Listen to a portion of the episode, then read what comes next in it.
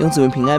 今天我们一起思想撒母耳记上二十五章，亚比该的智勇而成为大卫之妻。第一节，撒母耳过世了，一个跨时代的先知，把以色列历史从士师带进君王，完成他的任务。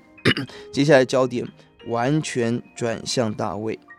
这一章的重点放在一个女人亚比该，透过她与她的丈夫拿巴的对比，显出她的智慧勇敢。拿巴的意思是鱼丸，他享受在自己的财富。第三节，第三节，他性格刚愎凶恶的十七节，十分的凶暴，无人敢跟他说话。三十七节，享受玩王一般的宴席，却不知死亡已经进到他的生命。相对拿巴，他的妻子亚比该显出过人的勇敢，一个小女子。一听闻危机，立刻带着礼物去迎接四百位带着武器、杀气腾腾的勇大卫勇士。这是勇敢。他显出过人的智慧，从他的说话中看出他真是谈判的高手。第一，他先用礼物软化人的心；二，把所有责任归在自己的身上，态度极其谦和；三，承认拿巴的错失；四，夸奖大卫的尊贵，高举他的战争是为神而战。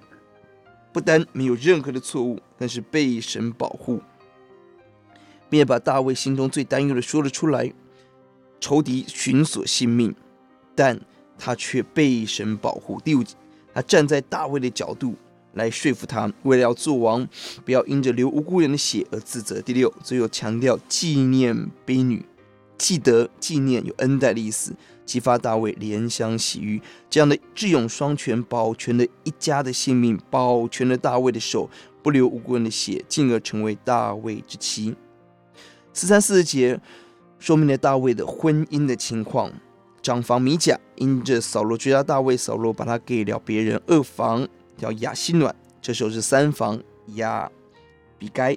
这里看出大卫在情欲上的软弱，种下未来八十八事件和未来。众子夺位悲剧的种子，要解在二十八、二十九节，求你饶恕婢女的罪过，耶和华必为我主建立坚固的家，因我主为耶和华征战，在你生平的日子查不出有什么过来。所有人起来追逼你，寻索你命，你的性命却在耶和华你神那里，得蒙保护中的包裹宝器一样。你仇敌的性命，耶和华必抛出，如同机旋甩石一般。这是极高的赞美。跟尊荣，我们祷告，祝你帮助我们有亚比该的勇敢，有亚比该的智慧、谦和，承接你的祝福，奉主的名，阿门。